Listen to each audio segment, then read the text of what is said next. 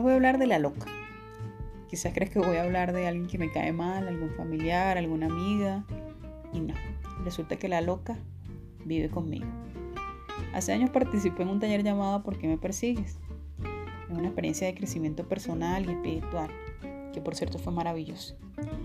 En una actividad que realizaba un moderador, uno empieza a explicar que la loca es esa voz interna que nos critica, señala y desanima. A todos nos puede sabotear la vida. Si le prestamos mucha atención, nos puede sabotear la vida.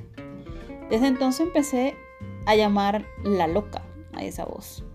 Esa que emite juicios, supone, condena. El caso es que desde que estoy consciente de que la loca vive en mí, tengo la oportunidad de aprender a silenciarla y hasta seguirle el juego de vez en cuando. Respondiéndole o no prestándole atención. Esto no quiere decir que vivo con el enemigo.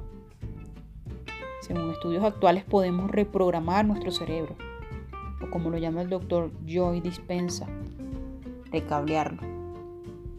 La loca puede callarse en su totalidad.